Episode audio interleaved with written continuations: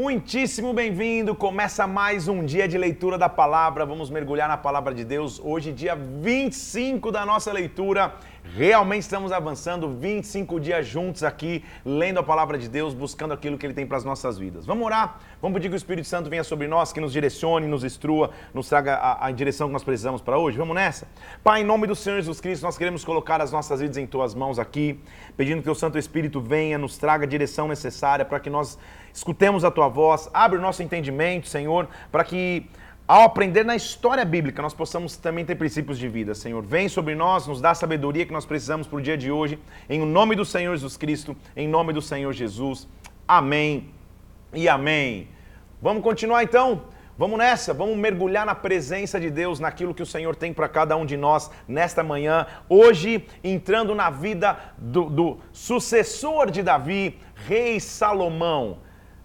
Ontem nós já vimos que o rei Salomão, lá em 1 Reis capítulo 3, ele pede sabedoria a Deus. E que o Senhor diz: porque você pediu sabedoria e porque você não pediu riquezas ou a morte dos seus inimigos, na verdade eu vou te dar todas as riquezas como ninguém teve, mas sabedoria como alguém jamais teve ou um dia vai vir a ter. Então Salomão é conhecido como o homem mais sábio que já existiu. A sua sabedoria vai ser notável e, e, no reinado de Salomão, Israel, na verdade, vai entrar num período de paz e de prosperidade. Tudo que Salomão fez diz respeito à sua sabedoria. Então, nossa leitura começa hoje em, em 1 Reis, capítulo 4. Primeira descrição de quais são os oficiais de Salomão, quem trabalhou junto com ele no seu reinado. Então, capítulo 4, versículo 1, diz que o rei Salomão reinou sobre todo Israel. Seus principais homens eram Azarias, filho de Zadok, o principal, Elioref e Aias, filhos de Cis, eram seus secretários, Josafá era o cronista, Benaia era o comandante do exército. Então, só está mostrando quem era Zadok e Abiatar, eram seus sacerdotes. Então, é, só são informações técnicas de nome da equipe de Salomão, mostrando que todo grande líder tinha uma equipe. O que é importante a gente notar? A prosperidade que veio sobre Israel no reinado de Salomão.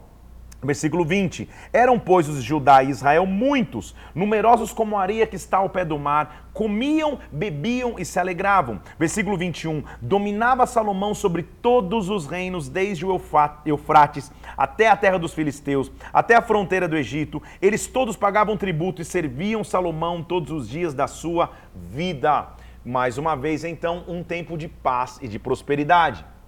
Lembre-se que desde do rei Saul, Davi passou por perseguições, os, os, filisteus lutando contra Israel, Davi mata Golias, depois Davi assume o trono, a família de Davi toda se dividindo, era um tempo de muita guerra.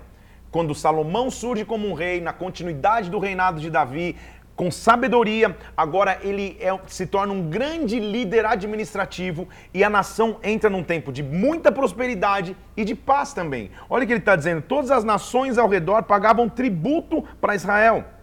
Olha o versículo 22, só para você entender o tamanho da imponência de riqueza de Salomão. Era, pois, o provimento diário de Salomão 30 couros de flor de farinha, 60 couros de farinha, 10 bois cevados, 20 bois de pasto, tudo, tudo tem a ver com a, com a moeda da época, ou seja, tinha muita, muita riqueza. Por quê? Versículo 24, ele dominava sobre toda a região, sobre todos os reis além de Eufrates, desde Tipes até Gaza, ele tinha grande prosperidade. Olha o versículo 25, Judá e Israel habitavam confiados, cada um debaixo da sua videira, cada um debaixo da sua figueira, desde Dan até Berseba, todos os dias de Salomão. Olha a riqueza pessoal dele. Tinha Salomão 40 mil cavalos em estrebarias para os seus carros, 12 mil cavaleiros, todos tinham provisões diárias. Era um tempo de muita prosperidade. Nós vamos ver que esse é um legado que Davi deixou e a sabedoria de Salomão então faz Israel entrar no tempo de prosperidade. A nação estava vendo um tempo de prosperidade e a base dele era a sabedoria. Versículo 29. Deu deu também Deus a Salomão sabedoria, grandíssimo entendimento, larga inteligência como a areia que está no mar a, era a sabedoria de Salomão maior do que de todos os do Oriente, que toda a sabedoria dos egípcios. Ele era o mais sábio de todos os homens e a sua fama correu por todas as nações. Versículo 33. Discorreu sobre todas as plantas, desde o cedro que está no Líbano até o isopo que brota no muro. Falou dos animais, das aves, dos répteis, dos peixes. Ele tinha conhecimentos de biologia, tinha conhecimentos da fauna, da flora. Salomão era muito sábio. De todos os povos, versículo 34. Vinha a gente ouvir da sabedoria de Salomão. Todos enviados dos reis tinham ouvido sua sabedoria. Salomão se tornou uma referência porque ele pediu a Deus sabedoria, Deus deu a ele sabedoria. Era um tempo de paz, prosperidade e sabedoria. Entendimento e sabedoria. Quero te deixar o, o, a, a, o ensinamento hoje aqui. A diferença então entre entendimento, perdão, conhecimento, entendimento e sabedoria. Conhecimento é aquilo que você pode adquirir, são informações com estudos, com leitura, você adquire conhecimento. Entendimento é o que você faz com o conhecimento que você tem. Você tem a compreensão, agora você tem entendimento. Sabedoria está acima disso, é a forma de conduzir a vida com as tuas decisões, com os passos que você dá, como você administra o conhecimento e entendimento com sabedoria. Então, em Deus nós temos que ter conhecimento. Conhecimento todo mundo pode ter. Entendimento, que você faz com esse conhecimento, todo mundo pode ter. Agora, sabedoria, a maneira de administrar a vida, ela tem que ser conduzida por Deus. O que tem que nos diferenciar de qualquer outra pessoa que não tenha Cristo é que nós, além do conhecimento, além do entendimento, Deus derrama sobre nós da sua sabedoria. É isso que você tem que pedir todos os dias, Senhor, que eu leve a vida de maneira sábia, que a tua sabedoria me faça administrar o conhecimento e entendimento que eu tenha, para que com o conhecimento e entendimento, a tua sabedoria seja o que me guie. Eu quero orar sobre você, profetizar sobre você, que a sabedoria de Deus possa te conduzir que todas as tuas decisões sejam tomadas por sabedoria, que todas as nossas decisões sejam tomadas, sejam tomadas com sabedoria, não só com conhecimento, não só com entendimento. Vai entrar na história de novo um rei chamado Irão. Lembra que tinha uma, uma nação próxima chamada Tiro, que um rei chamava Irão? Esse Irão já tinha sido um aliado de Davi. Lembra lá atrás que quando Davi se torna rei, Irão, o rei de Tiro, manda para ele cedro, manda para ele madeira e constrói para ele uma casa. Lembra disso? Esse rei vai entrar de novo. Olha só, versículo 1 do capítulo 5. Enviou Irão, rei de Tiro, servos a Salomão, porque tinha sido ungido, tinha sido ouvido que Salomão foi ungido rei no lugar do seu pai. Irão sempre foi amigo de Davi. Lembra? Salomão enviou mensageiros a Irão e disse: Olha, você sabe que Davi, meu pai, não pôde edificar uma casa ao nome do Senhor seu Deus por causa das guerras que envolveram seus inimigos, que o Senhor lhe colocou debaixo dos pés. Porém, a mim, o Senhor me deu descanso de todos os lados. Não há inimigos, não há adversidade. Lembra que eu falei que é um tempo de paz. Salomão vai começar a mostrar: eu tenho a intenção de edificar uma casa em nome do Senhor meu Deus, como falou o Senhor a Davi, dizendo: O teu filho que eu colocarei no teu lugar, esse edificará uma casa em meu nome. Lembra lá atrás que Davi um dia é, você vai ter que ter um exercício de memória aqui. A gente falou sobre isso nas outras lives. Lembra que um dia Davi falou: Ó oh, Senhor, minha casa aqui está de madeira maravilhosa, mas a tua casa a, a, a, ainda está em tendas, a arca habita em tendas. E Davi intencionou construir um templo. E Deus falou: Davi, não vai ser você, mas o descendente que vai vir de ti, ele vai construir o templo. Salomão foi ensinado por Davi, então, é o legado de Davi. Ele está lembrando disso a Irão. Irão, você lembra que você era um parceiro comercial do meu pai? Você mandou cedro para ele construir? Lembra que ele quis construir um templo, mas não pôde por causa causa das guerras. Agora eu estou vivendo um período de paz, eu vou construir o templo. Então, faz o seguinte, ele faz um acordo comercial com o Irã, versículo 6. Dá ordem então que do Líbano me cortem cedros, os meus servos vão estar com seus servos, eu vou pagar o salário deles em tudo que você terminar. Ou seja, vamos, me ajude a construir um templo. Ouvindo Irão as palavras de Salomão, muito se alegrou e disse: Bendito seja hoje o Senhor que deu a Davi um filho sábio sobre todo esse grande povo. Então Irão mandou mensageiros a Salomão dizendo: farei toda a tua vontade acerca das madeiras de cedro e de cipestre. Eu vou mandar os meus servos e você também vai fazer a minha vontade, dando provisões à minha casa. Eles fazem um acordo.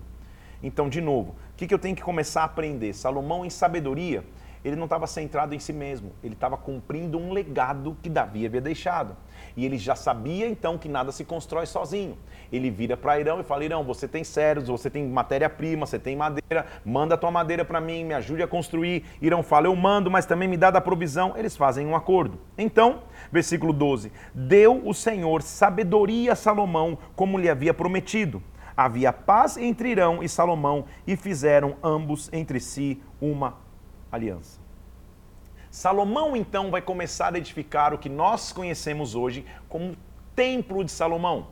Vai até aparecer para você a imagem agora do que foi este templo ele, ele, ele, na verdade foi um complexo. Salomão fez um complexo onde dentro desse complexo tinha o templo. Ele fez uma casa para si, fez uma casa para mantimentos, fez uma casa para a filha de Faraó. Nós vamos, depois você vai ver com calma tudo ali, mas havia um templo de Salomão que é bastante parecido com o tabernáculo nas suas divisões átrio, santo lugar e santíssimo lugar, mas tem algumas particularidades.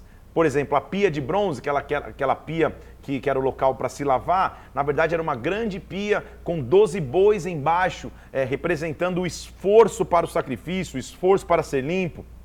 Tinham pequenas pias com rodas embaixo, é, ao, ao, invés de cinco colunas na frente, eram duas grandes colunas. Você vai ver, tá vendo a imagem aí? Você vai ver que era um, é, um, é um templo de bastante imponência. E este templo só foi construído porque Deus deu a Salomão uma gigantesca sabedoria.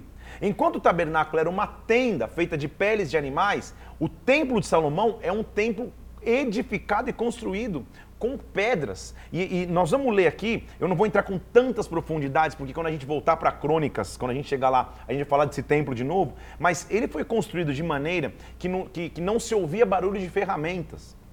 Então pensa comigo num Lego gigante, se é, que eu, se é que eu posso usar essa comparação, eram peças que se encaixavam. Você imagina naquela época, gente, não tinha projeto arquitetônico, não tinha projeto de engenharia, não tinha nenhum, nenhum programa de, de, de, de 3D para você fazer o projeto e na mente de sabedoria de Salomão estava a construção deste templo. Então, versículo 13: Formou o rei Salomão uma leva de trabalhadores dentro de todo Israel, que se compunha de 30 mil homens. Ele enviava ao Líbano alternadamente 10 mil por mês. Eles iam até o Líbano e pegavam e traziam as madeiras. Versículo 15: Também tinha Salomão 70 mil que levavam as cargas, 80 mil que trabalhavam pedra nas montanhas. Você está entendendo a magnitude do trabalho? 30 mil indo em turnos de 10 ao Líbano pegar madeira, 70 mil que carregavam pesos, 80 mil que iam para as montanhas pegar pedra. Fora, versículo 16, os chefes oficiais de Salomão, em número de 3.300, que dirigiam a obra, davam ordens ao povo e o povo executava. Mandou o rei, versículo 17, que trouxessem pedras grandes, pedras preciosas, pedras lavradas para fundarem a casa. Lavravam os edificadores Salomão e os girão e os gibitas e preparavam madeira para edificar a casa.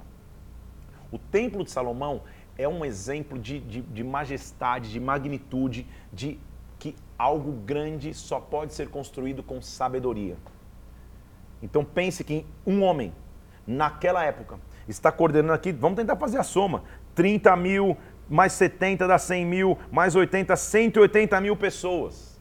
Quase 180 mil pessoas, mais os 3 mil, vai 185 mil pessoas. Já imaginou? Trabalhadores, imagina a logística, imagina o planejamento, os turnos de trabalho. É algo inconcebivelmente humano, o tamanho da magnitude desse templo. Falando um pouquinho mais do templo, então, o templo, então, ele começa sendo, sendo um desejo de Davi, da tribo de Judá, de construir uma casa para o Senhor para que o tempo, para que, para que é, a, a, arca tivesse onde repousar. Ele depois entende que Deus não habita em templo feito por, por, por mãos humanas. Deus dá então a Salomão a continuidade dessa construção. Falando mais especificamente da construção, que nós vamos entrar com calma também no, quando a gente chegar em, em Crônicas, esse templo demorou sete anos para ser construído tamanha magnitude de sua construção. São sete anos de construção. Ele começou a construir no quarto ano do seu reinado, que foi transmitido através de um projeto arquitetônico do próprio Davi, e trabalhou muito para construir. São 185 mil pessoas envolvidas na construção dessa obra. Foi um complexo de construção. O templo, como eu te disse, era muito semelhante ao tabernáculo, mas tinha suas peculiaridades. A, a, a essência é que ali seria o centro de adoração em Israel. Lembre-se comigo que lá atrás, ainda antes de Moisés passar o Jordão e entrar na terra, ele tinha dito: quando vocês entrarem na terra que eu prometida, eu vou dar a vocês um local específico de culto. Isso que significava a magnificência, a grandeza do, do, do templo como Salomão. Claro que a gente está falando de uma construção que demorou sete anos, que vai terminar aqui em versículos. Porque diz o versículo 6: No ano 480, depois de saírem os filhos de Israel do Egito, Salomão, no ano quarto, começou a edificar a casa do Senhor. Versículo 2. A casa que o rei Salomão edificou ao Senhor tinha, ele vai falar medidas, né? 60 côvados de comprimento, 20 de largura, 30 de altura. Isso em metros. Dá 27 metros de comprimento, 9 de largura, 13,5 de altura. Só para você entender. Ele fez janelas e assim foi. Olha o que eu te disse no versículo 7. Edificava-se a casa com pedras já preparadas nas pedreiras, de maneira que nem martelo, nem machado, nem instrumento algum de ferro se ouvia enquanto se edificava a casa. Você imagina isso, gente? É, é, é, é é o pré-moldado, é uma construção feita antes. Eu não consigo imaginar, é muito difícil de mencionar a magnitude de todo esse templo sendo feito entalhado em pedras e depois vinha no lugar e se encaixava. Assim, versículo 9, edificou a casa, arrematou, cobriu com uma tábua de cedro, ele está mostrando quanto esta, e, e versículo 11, então veio a palavra do Senhor a Salomão dizendo, quanto esta casa que tu me edificas, se você andar nos meus estatutos, nos meus juízos, guardar os meus mandamentos, eu habitarei nos meios, no meio dos filhos de Israel e não desampararei o meu povo. Eu vou pegar uma imagem aqui, mas vai aparecer melhor para você, só para você entender o tempo. Deixa eu achar entre as minhas muitas imagens que eu tenho aqui, só para que você entenda o Templo de Salomão. Ó. Vou te mostrar uma delas aqui. Ó. O Templo de Salomão está pequenininho aqui, mas vai aparecer uma imagem para você. Era uma imponência gigantesca desse templo. Vou achar uma outra aqui, ó, que mostra o complexo. Era um complexo que ele construiu com o templo no centro. Depois, depois você vai ver melhor aí, não depois, na verdade, você já está até vendo essas imagens aparecerem para você aí deste templo. Aí ele vai começar, nos próximos capítulos aqui, decifrar e discernir item a item desse templo. Eu não vou entrar em detalhes nele hoje, quando a gente estiver em Crônicas, eu vou te explicar, semelhante como eu te expliquei o tabernáculo, vou te explicar com calma o, o templo de Salomão. Versículo 14. Assim ele edificou a casa, revestiu a casa por dentro e por fora com tábuas de cedro, cobriu com madeira por dentro, cobriu o piso com tábuas de cipestre. Ele está mostrando a, a imponência desse templo e revestiu as casas com tábua e colocou o lugar, virou um santo dos santos. Era um local santo de 40 côvados, só 18 metros era, era o, o tamanho do local santo. Versículo 19 no mais interior da casa, preparou o Santo dos Santos para nele colocar a arca do Senhor. E olha a imponência que ele fez. Por dentro, versículo 21, Salomão revestiu a casa de ouro puro, fez passar cadeias de ouro por dentro do Santo dos Santos, que também cobria de ouro, cobriu de ouro toda a casa inteiramente, que estava o altar diante do Santo dos Santos. Então, era uma gigantesca imponência ele cria o átrio externo, onde tinha uma pia de bronze com, com 12 bois embaixo, carregando o sacrifício. Tinha pequenas pias para que a água fosse transportada, porque era tão grande a pia que tinha que se transportar com, com recipientes menores. Colocou duas colunas na frente e o santo lugar ali, que tinha altares é, é, é de, de incenso, para a presença de Deus e lá dentro, no Santíssimo Lugar, ele colocou a arca, tudo coberto de ouro lá dentro. Dentro também lembra que antes na tampa da arca, no propiciatório, ficavam dois anjos? Lá ele faz dois grandes querubins. Versículo 23. No Santo dos Santos, ele fez dois querubins de madeira de oliveira, cada um de dez côvados. A asa de um querubim, um encostava ao outro, era uma imponência muito grande. Ele ornamentou paredes, ornamentou portas, e aí ele vai começar a construir o complexo. Depois do templo, versículo 7, edificou Salomão os seus palácios. Ele levou 13 anos para concluir. Então, olha o tamanho da obra. É, são sete anos só para fazer o templo e depois ele começa a construir os seus palácios reais. 13 anos para concluir. Olha o que ele edificou, versículo 2: edificou a casa do bosque do Líbano. A cobertura era de cedro e tal, tal, tal. Depois da casa do bosque do Líbano, versículo 6, fez Salomão o salão das colunas. Também fez Salomão, versículo 7, a sala do trono, onde ele julgava, a sala do julgamento. É um complexo. Só aqui eu já estou vendo três prédios: Casa do Bosque do Líbano, Salão das Colunas, Sala do Trono. Também Irão, que era, que era o ajudante dele, era cheio de sabedoria e fez com Salomão toda a obra. Está colocando as duas colunas da porta do, do, do, do, do templo. Vamos ver versículo 15. Fez duas colunas de bronze, dois captéis de fundição de bronze sobre os altos da coluna. É, nesta coluna, versículo 21, ele levantou colunas duas. A coluna direita chamou-se Jaquim, tendo levantado a coluna esquerda, chamou-lhe Boaz. São duas colunas na porta do, do, do, do templo de Salomão. E por que duas? Jaquim e Boaz. Jaquim significa ele está estabelecido e Boaz significa nele a força. Então, ele faz todo o templo. No átrio se oferecia sacrifício, se lavava na pia de bronze e ele está estabelecido nele a força. É uma figura de que ele é forte e de que lá ele está firme. Aí ele vai continuando mostrando o mar de fundição, ele está mostrando quais eram os utensílios. Olha lá, versículo 25. Fez também mar de fundição redondo, que eu já te expliquei, que era aquele grande, que, que era tão grosso que tinha sobre ele 12 bois embaixo. É semelhante, lembra da pia de bronze no tabernáculo? Agora ele está fazendo algo mais imponente. A característica do templo de Salomão é que tudo é muito maior do que o tabernáculo. Ele está construindo um templo agora de pedras, é definitivo. A gente vai ver que não vai ser tão definitivo assim, mas é diferente do tabernáculo. Além disso, ele coloca 10 pequenos é, é, recipientes para abastecer de água é, esse, esse, essa grande pia de bons, versículo 37 do capítulo 7, ele fez 10 suportes, todos tinham o mesmo tamanho, o mesmo entalhe. Então, é, versículo 40, ele terminou de fazer toda a obra para a casa do Senhor. Quero te mostrar alguns indícios da magnitude dessa construção. Olha o versículo 47. Deixou Salomão de pesar os utensílios, pelo seu excessivo número, não se verificou o seu peso em bronze. Tipo, não deu, perdi a conta. No tabernáculo até se conseguiu contabilizar, no templo de Salomão não dá mais, não dá para contar mais. Versículo 48. Fez Salomão todos os utensílios do santo lugar, altar de ouro, mesa de ouro, sobre o qual estavam os pães da proposição, castiçais de ouro, cinco à direita, cinco à esquerda. Como eu já te disse, quando eu chegar em Crônicas eu vou te explicar melhor todo esse templo. Ele terminou. Então, uma coisa que eu quero te chamar a atenção hoje aqui, ó. Versículo 51. Assim se acabou toda a obra que fez o rei Salomão para a casa do Senhor.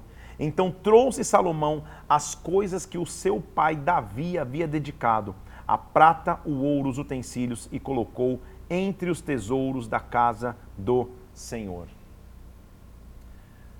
O templo é de Salomão, mas o que nós vamos ver aqui é que o projeto, a provisão de material e os utensílios que vão ser utilizados lá dentro foram deixados por Davi. Então, Davi, desde o seu reinado, do seu desejo de fazer um, um, um, um templo, sabendo que não, ia, que não ia construir ele, que o seu filho iria, ele trabalha durante o seu reinado para que um legado pudesse ser estabelecido. Para que um legado pudesse ser deixado. Ele entendia que não, não, não aconteceria tudo durante seu período de reinado, mas ele deixaria expresso a construção para uma próxima geração. Quando você constrói algo para Deus, quando termina-se a construção, quando está chegando no, no término, diz a Bíblia, versículo 8, eles estão construindo aquele templo, aquele complexo inteiro que já apareceu aí. Que, de novo, vou entrar com mais especificidade quando a gente estiver em Crônicas, que vai repetir. Capítulo 1 do, do versículo 8. Congregou Salomão os anciãos de Israel, todas as cabeças das tribos, príncipes de famílias, ele uniu todo mundo. Para quê? Para fazer subir a arca da aliança da cidade de Davi, que é Sião, para o templo a arca continuava sendo a expressão máxima da presença de Deus. Davi tinha algo no seu coração. Eu não vou deixar a arca em tendas, eu preciso construir uma casa. Eu não vou construir. Meu filho vai, ele deixa todo o projeto. Salomão está construído, são sete anos só para construir é, o templo. Quando ele está terminando, agora ele reúne os anciãos, reúne a nação. Você imagina esse tempo para trazer a arca. Todos os homens de Israel, versículo 12, se congregaram junto ao rei Salomão na festa do mês Etim, que é o sétimo. Vieram todos os anciãos, tomaram a arca do Senhor. E, e olha o, o, tamanho da devoção, gente. Versículo, versículo 5: O rei Salomão e toda a congregação de Israel, que estavam todos diante da arca, sacrificavam ovelhas, bois, de tão numerosos que não se podiam contar. Um templo está sendo estabelecido Finalmente, desde a instrução dada a Moisés, eles estão colocando um local para adoração específica. Um povo que estava afastado dos princípios de Deus, agora esse rei está trazendo de novo esse povo. A gente viu que, que a gente já viu que houve um tempo em que nos juízes não, não, todo mundo fazia o que achava ser correto perante seus próprios olhos, se deturparam completamente. A gente viu um tempo que eles escolhem Saul para ser rei, só opressão e, e só sacerdócio errado. Eles escolhem Davi como rei segundo o coração de Deus, só que Davi não tem paz porque é só um tempo de guerra. Na paz e prosperidade agora estão reavendo o princípio, construindo um templo para que a glória de Deus venha. Então o que, que eu tenho que entender? O que, que é o templo de Salomão? Salomão é a, é, a, é a reconexão do povo com os princípios que eles tinham para com Deus. Então, versículo 6: puseram os sacerdotes, do capítulo 8, puseram os sacerdotes a arca da aliança do Senhor no seu lugar, no santuário no interior do templo, debaixo das asas dos querubins. Lembra que eu te falei que os querubins ficavam encostando uma asa na outra? Não havia nada na arca, senão as duas tábuas da lei que Moisés tinha pegado junto a Oreb, quando o Senhor fez aliança com os filhos de Israel que saíram da terra do Egito. A arca original do tabernáculo, lembra que tinha a vara de Arão e o pote de maná? Agora dentro da arca só tinham as tábuas da lei. Ao longo dos anos, ao longo do tempo, já não tinha mais pote de maná, já não tinha mais é, é, é, é a, vara de Arão que floresceu, tinha só as tábuas da lei. Todos os sacerdotes colocaram a arca dentro. E, e na verdade, eu quero que você extraia como essência de hoje, independente das minúcias, dos detalhes do Templo de Salomão, é o que acontece quando Deus te dá sabedoria para concluir projetos. O que acontece quando a glória de Deus vem sobre você, você tem sabedoria e trabalha. Porque nada é construído sem esforço, nada é construído sem trabalho. Mas depois que você trabalha, porque um esforço de logística gigantesco envolvido para a construção. Depois que você trabalha, depois que você entrega, agora Deus vai manifestar sua presença. Deus vai manifestar a sua glória. Eles colocam a arca, debaixo de muito sacrifício, eles colocam a arca. E diz o versículo 10 do capítulo 8: Tendo os sacerdotes saído do santuário, uma nuvem encheu a casa do Senhor, de maneira que os sacerdotes não podiam permanecer ali para ministrar, porque a nuvem de glória do Senhor tinha enchido a casa do Senhor. Oh, meu Deus, que maravilhoso! Claro que eu já te disse, em Crônicas nós vamos entrar com mais detalhe no templo. O que eu quero que você extraia na live de hoje é Deus deu a Salomão um gigantesco projeto, que era maior do que ele mesmo. Ele foi feito com muito trabalho, com muita sabedoria, com muita entrega, mas quando se conclui, a marca final, a assinatura que eu e vocês precisamos, que eu e você precisamos, é que a glória de Deus invadiu ali. Os sacerdotes não podiam conseguir ficar lá. Então Salomão, Salomão declarou que habitaria em trevas espessas, ou seja, eu, eu vou habitar na nuvem. E sabe o que ele diz, versículo 13 do capítulo 8? Senhor, na verdade, eu edifiquei uma casa para a tua morada, lugar para a tua eterna habitação. Então voltou o rei o rosto, abençoou a congregação de Israel, e a, e a, e a, e a congregação se mantinha toda de pé, dizendo: Bendito seja o Senhor Deus de Israel, que, que falou pessoalmente a Davi, e hoje se cumpriu, e desde o dia que eu tirei Israel, o meu povo do Egito, eu não escolhi cidade alguma para edificar uma casa, mas eu escolhi Davi para chefe do meu povo em Israel. Davi, versículo 17, o meu pai tinha proposto seu coração edificar uma casa em o nome do Senhor de Israel, ou seja, eu estou cumprindo um legado. Eu estou cumprindo a continuidade do que o meu pai deixou eu edifiquei uma casa ao Senhor. Então, versículo 22, Salomão, diante do altar do Senhor, na presença de toda a congregação, estendeu as mãos para os céus. Então, está entendendo a festa, gente? Está bem resumido aqui no, no, no, nesse trecho em Reis, porque é, as crônicas reais vão falar com mais detalhes, mas em Reis está contando mais a história do reinado. Mas são sete anos de construção, são 13 para construir o complexo acabou, ele está com as mãos estendidas, a congregação está toda adorando, eles estão trazendo a adoração de volta, estão colocando a arca lá no santo lugar, a glória de Deus se manifesta, e Salomão levanta as mãos para os céus, versículo 22 do capítulo 8, e versículo 23 diz assim, ele fala, ó oh Senhor, Deus de Israel, não há Deus como tu, em cima dos céus, nem embaixo da terra, como tu que guardas alianças, a misericórdia dos teus servos, de todo o coração que andam diante de ti. O que o Senhor cumpriu com teu servo Davi, meu pai, o que o Senhor lhe prometeste, pessoalmente o disseste, hoje se vê. Hoje se vê. Pois, ó Senhor Deus de Israel, faz ao teu servo Davi, meu pai, como declaraste, dizendo: Não faltará sucessor diante de mim, que se assente no trono de Israel, contanto que os teus filhos guardem o caminho para andarem diante de mim, como tu andaste. Ele sabia que estava cumprindo um legado. Onde Salomão aprendeu isso, gente? Davi certamente o ensinou e o ensinou muito.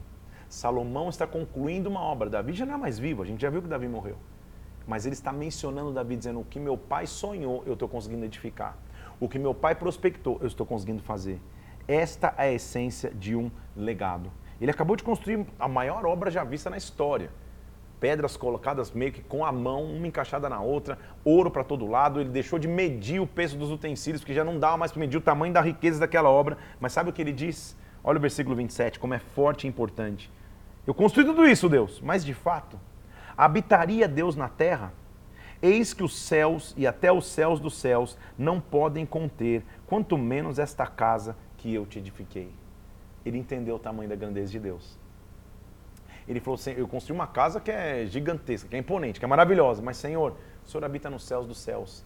Nem os céus podem te conter, ainda mais essa casa que eu edifiquei para ti. Então, versículo 28, atenta para a oração do teu servo, para a sua súplica, Senhor meu Deus. Ouve o clamor e oração que se faz hoje, que os teus olhos estejam abertos noite e dia sobre esta casa, sobre este lugar que você disse que o meu nome estará ali para ouvir a oração que o teu servo fizer.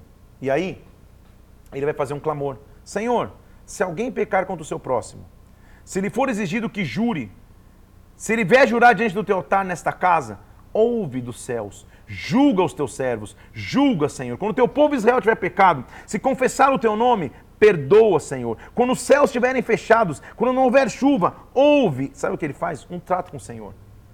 Ouve a oração que se fizer neste lugar. Versículo 43 do capítulo 8.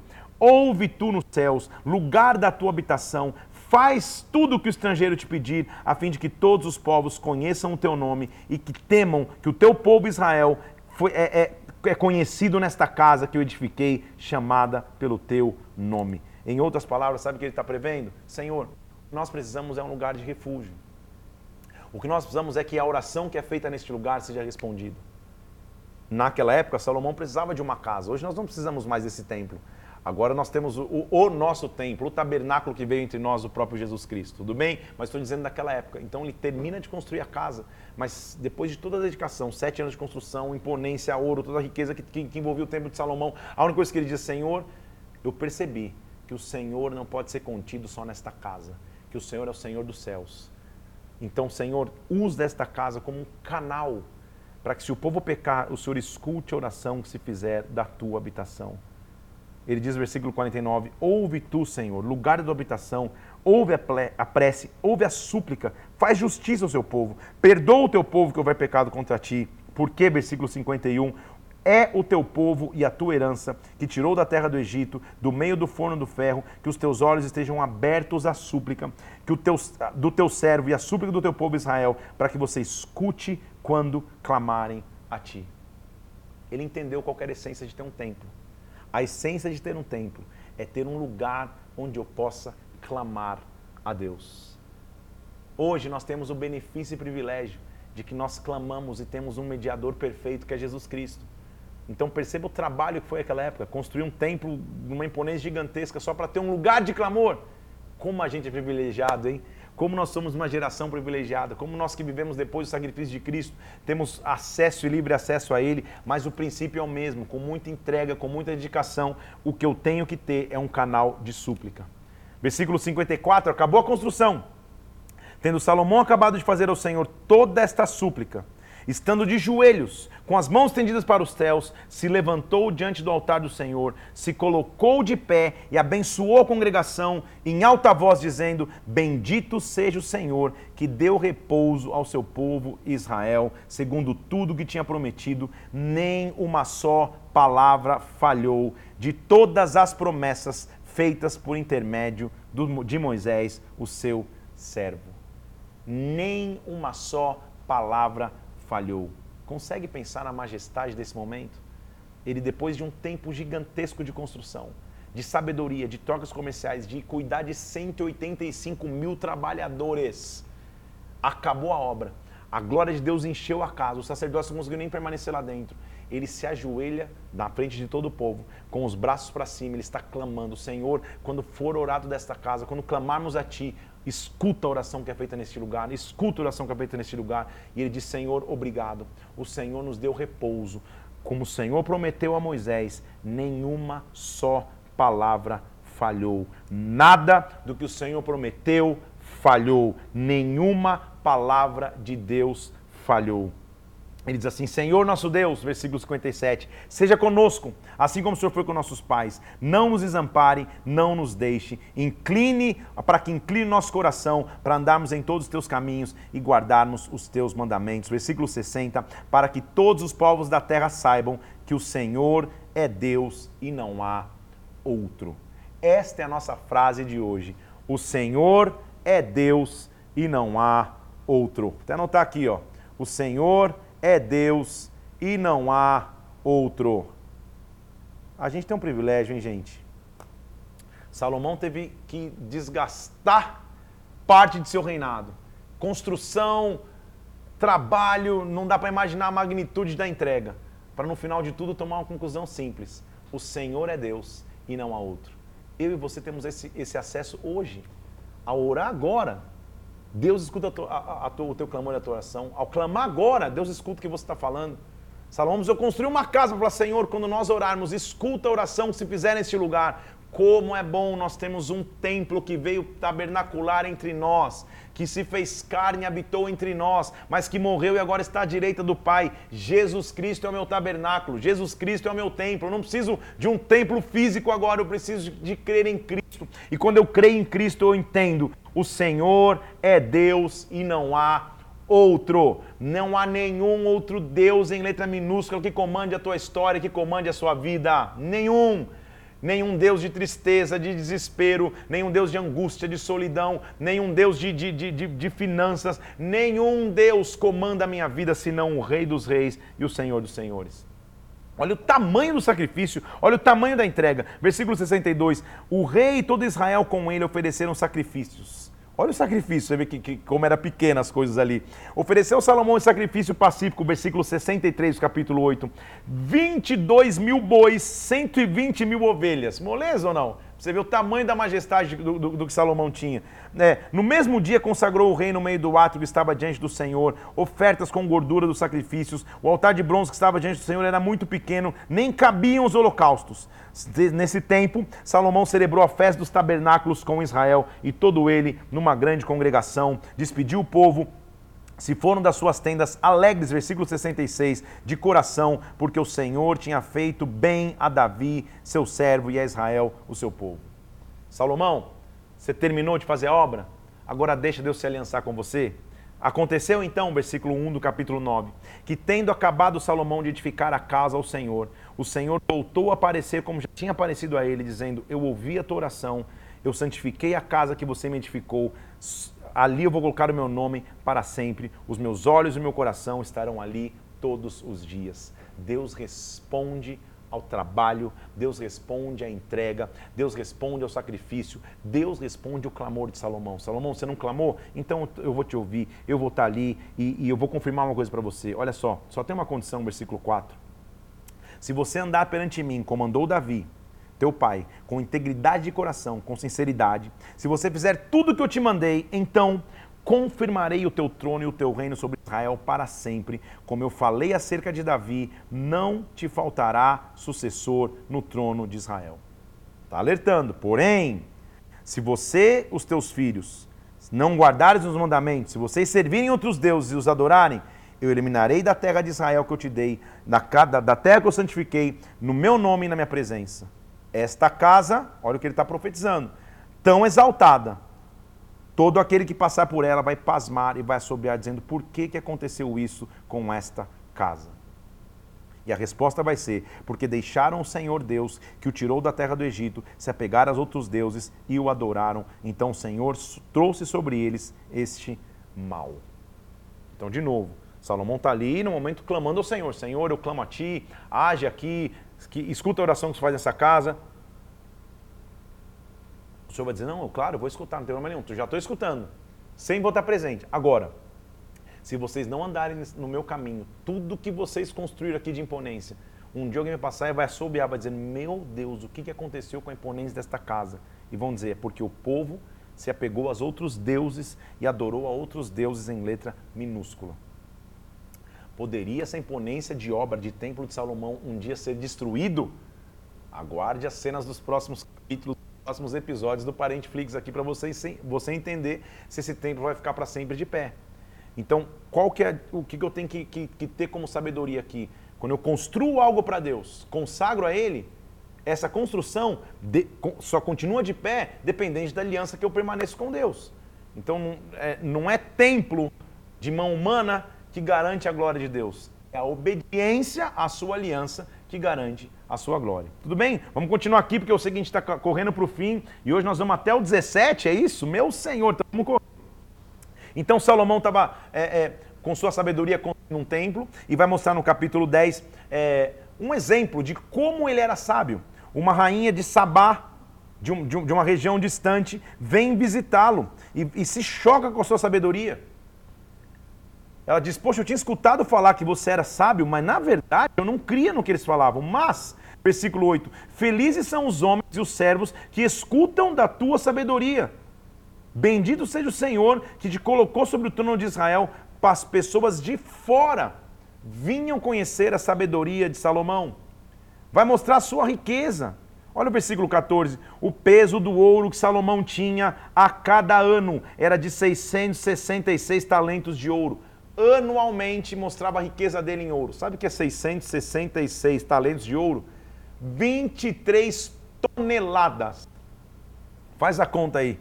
Não dá nem para fazer. Qual que é, a, qual, qual que é a, a cotação do ouro? Isso era o que ele tinha por ano.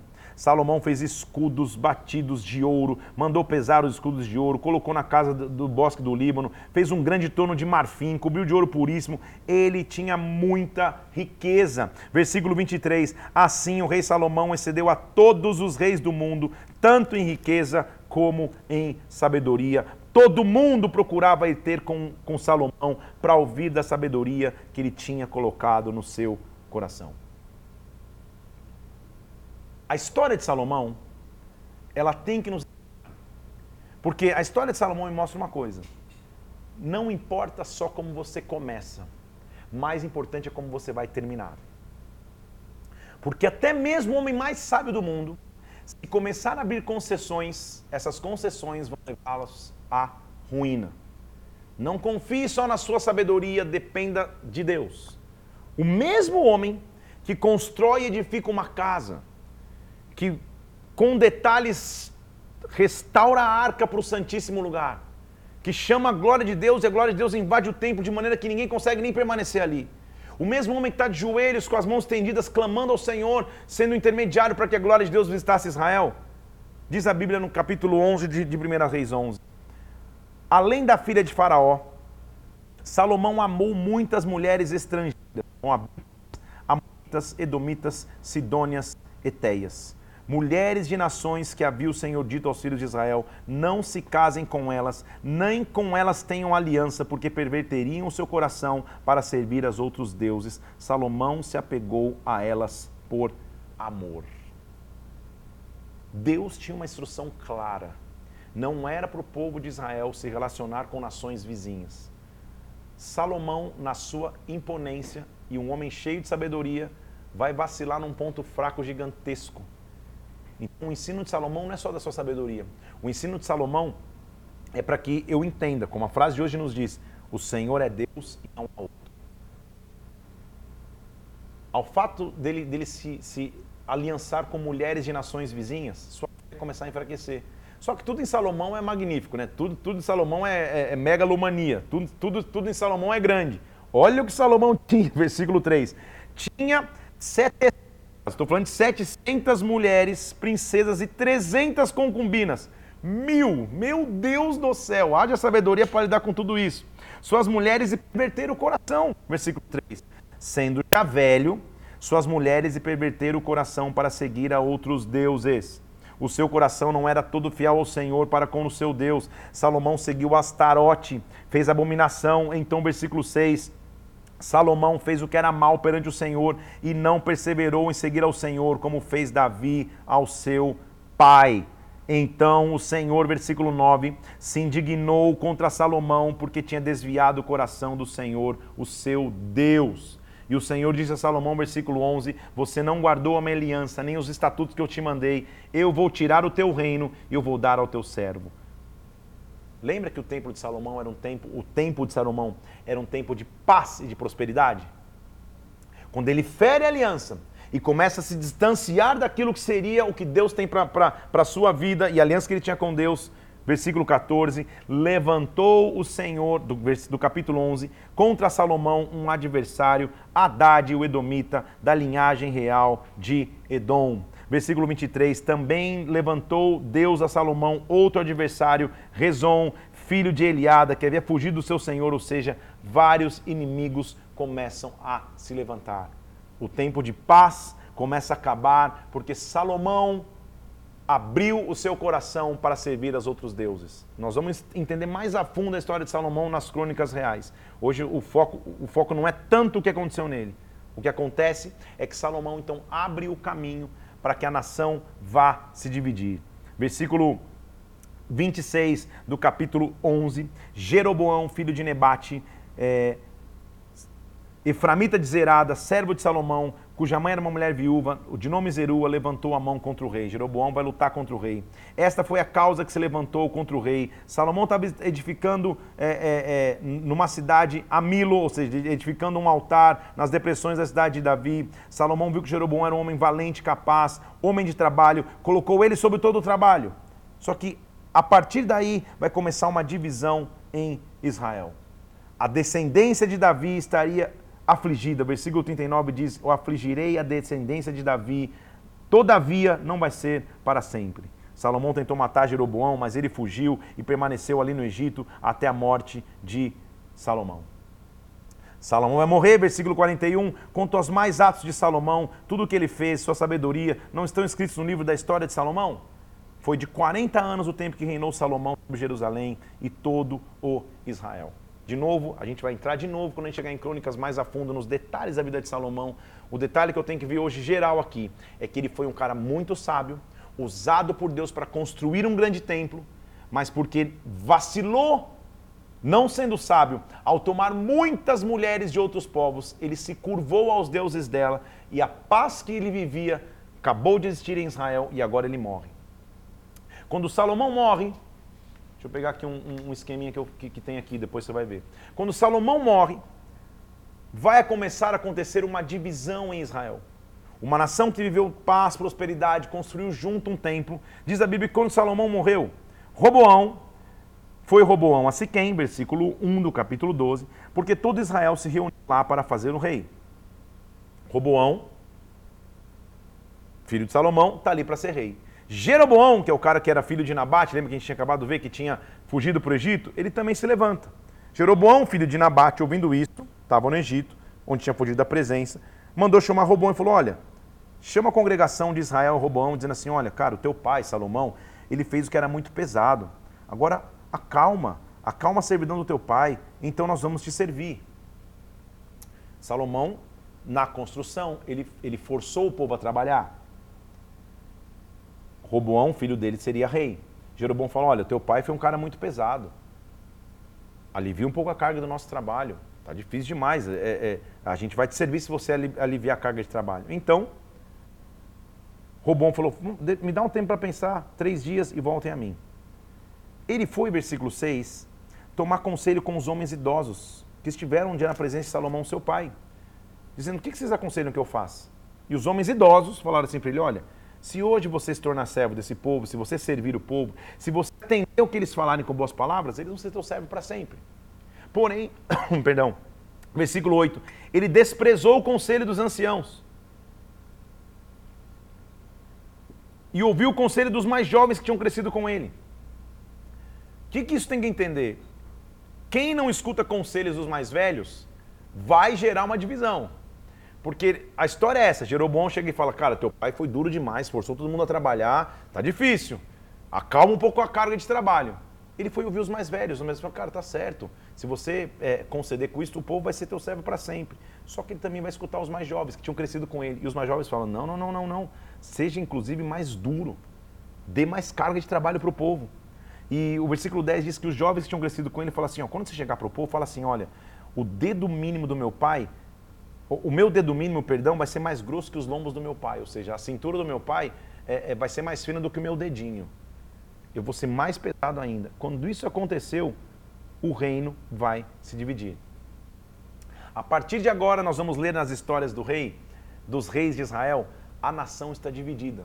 Talvez você já tenha escutado falar desse reino dividido. O que foi o reino dividido de Israel? Você fala, não, está amarrado, o reino não vai se dividir, não, já dividiu, é só uma história, tá? Eu, eu, eu, tirei uma, uma, foto aqui e ampliei de, um esqueminha na minha Bíblia aqui dos reis de Israel. Eles vão aparecer para você na tela aí. Então, a partir de agora, a gente vai ver quem foram os profetas e os reis de cada estação. Então, o que, que, que é a divisão do reino? Só para você entender. Não são 12 tribos em Israel? A partir de agora, então, 10 tribos vão ficar de um lado, duas tribos vão ficar de um outro. Reino do norte e reino do sul. Israel é o reino do norte, Judá é o reino do sul. Reino do sul é a tribo de Judá e Benjamim. Todas as outras dez tribos constituem-se no reino de Israel. Jeroboão então divide. Vendo todo Israel que o rei não lhe dava ouvido, ou seja, que, que, que Roboão falou assim: não, eu, eu, vou ser mais pesado que meu pai. Então, vendo Israel isso, eles: não, não, não. Que parte nós vamos ter com Davi? Que herança nós vamos ter com o filho de Jessé? Não, vamos cuidar das nossas tendas. Então, versículo 17: os filhos de Israel se reuniram e, e se dividiram, cada um para sua tenda, e Roboão reinou sobre Judá. Então o rei Roboão enviou Adorão é, é, para todos que trabalhavam forçados, o Israel apredejou e o morreu, e Roboão conseguiu tomar o seu carro, fugir para Jerusalém. Então agora vai começar uma divisão entre duas tribos: Reino do Norte, Reino do Sul. Roboão vai pelejar contra, tentar lutar contra as dez tribos, Deus o proíbe e permite essa divisão, diz no versículo 24: Não subireis, não pelejar com os vossos irmãos, filhos de Israel, cada um vai para sua casa, eu estou permitindo isso. A partir de agora nós vamos ver então a divisão, e por isso que, que, que Reis às vezes vai se tornar mais difícil para você ler, porque parte ele vai estar falando de um, de, um, de um reino, parte ele vai estar falando do outro. Por isso que vai, já apareceu na tela aqui, vai aparecer para você aí, ó, o esqueminha de todos os reis, em qualquer lugar, só você colocar aqui, ó, reis e profetas de Israel, de Judá, você vai, você vai entender quem foram os reis de cada estação. Então agora nós temos dois reis para começar: Roboão de um lado, Jeroboão de um outro.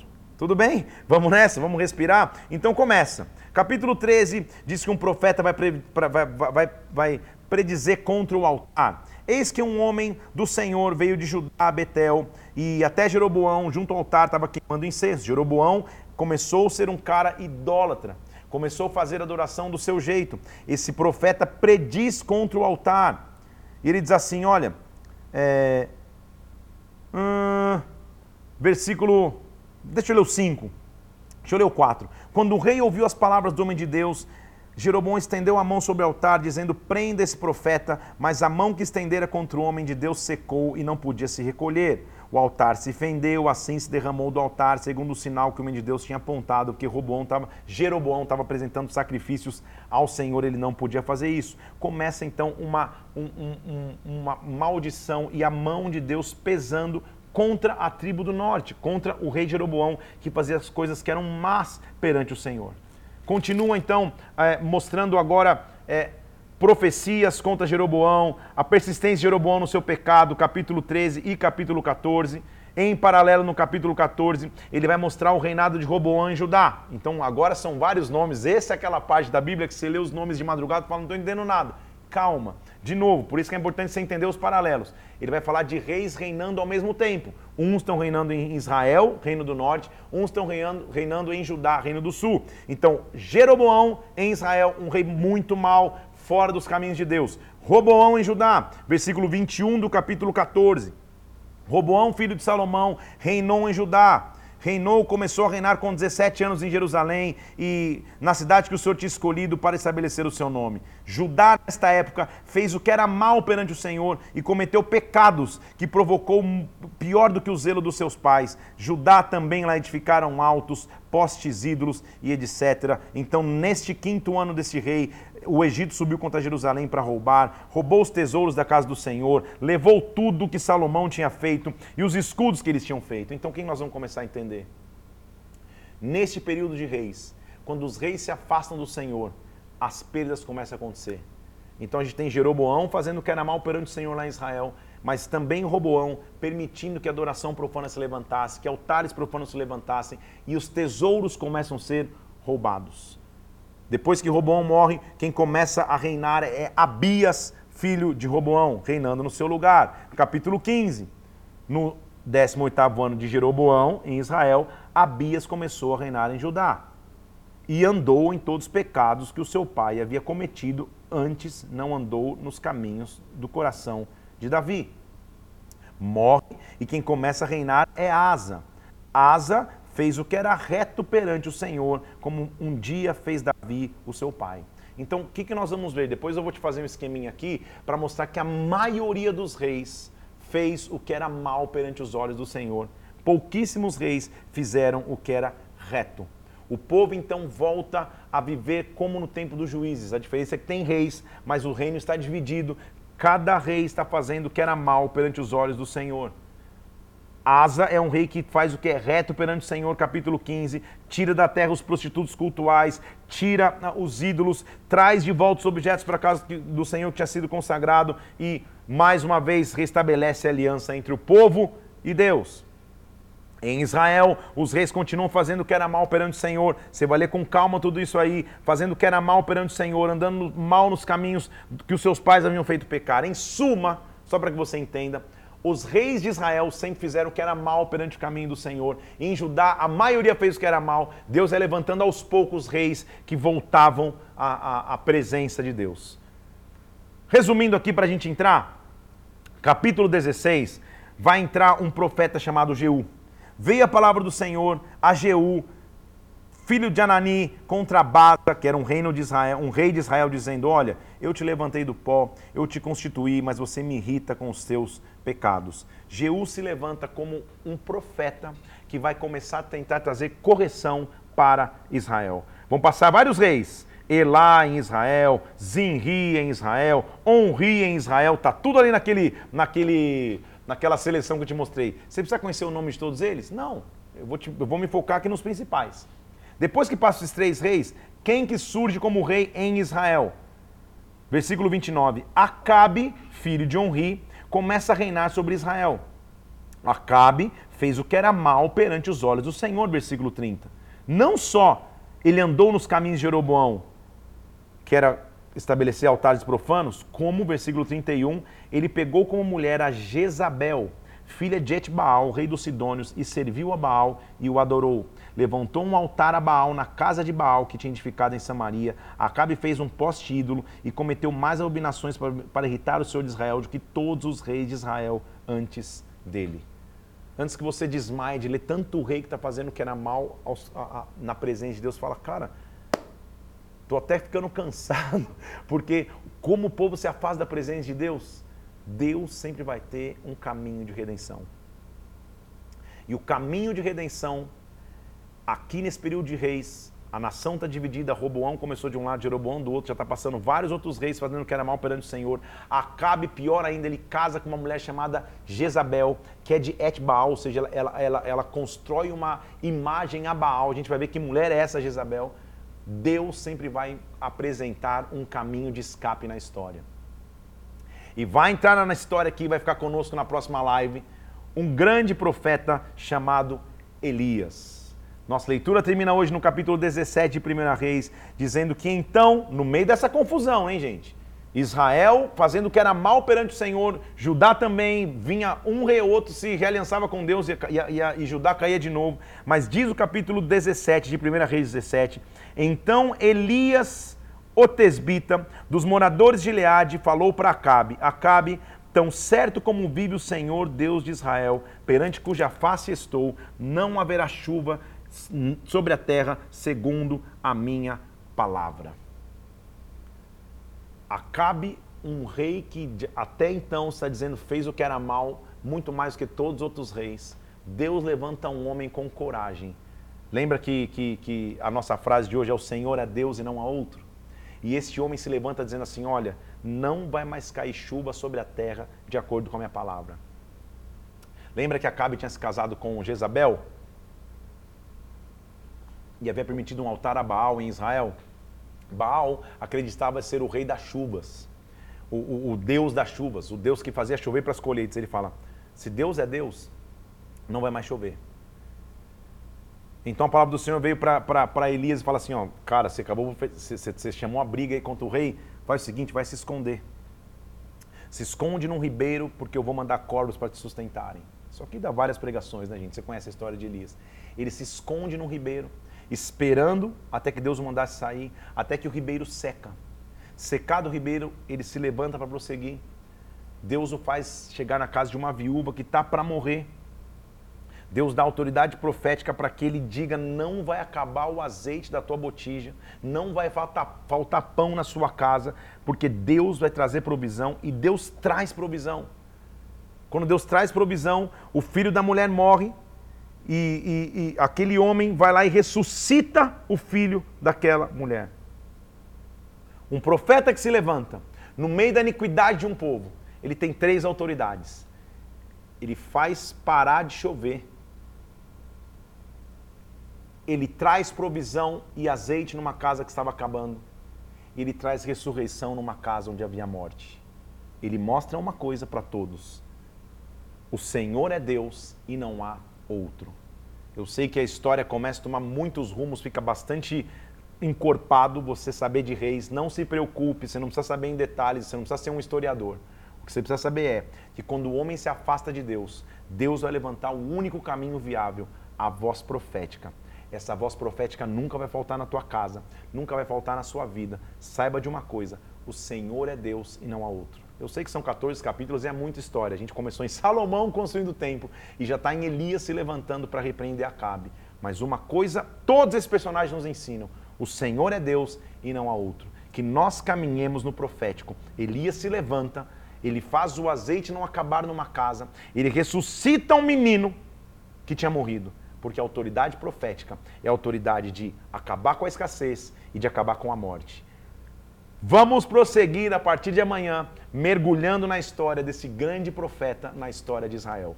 Que Deus te abençoe, Deus te guarde. Quero te pedir três coisas. Curte e compartilhe esse vídeo para que a gente possa tornar esse vídeo cada vez mais relevante.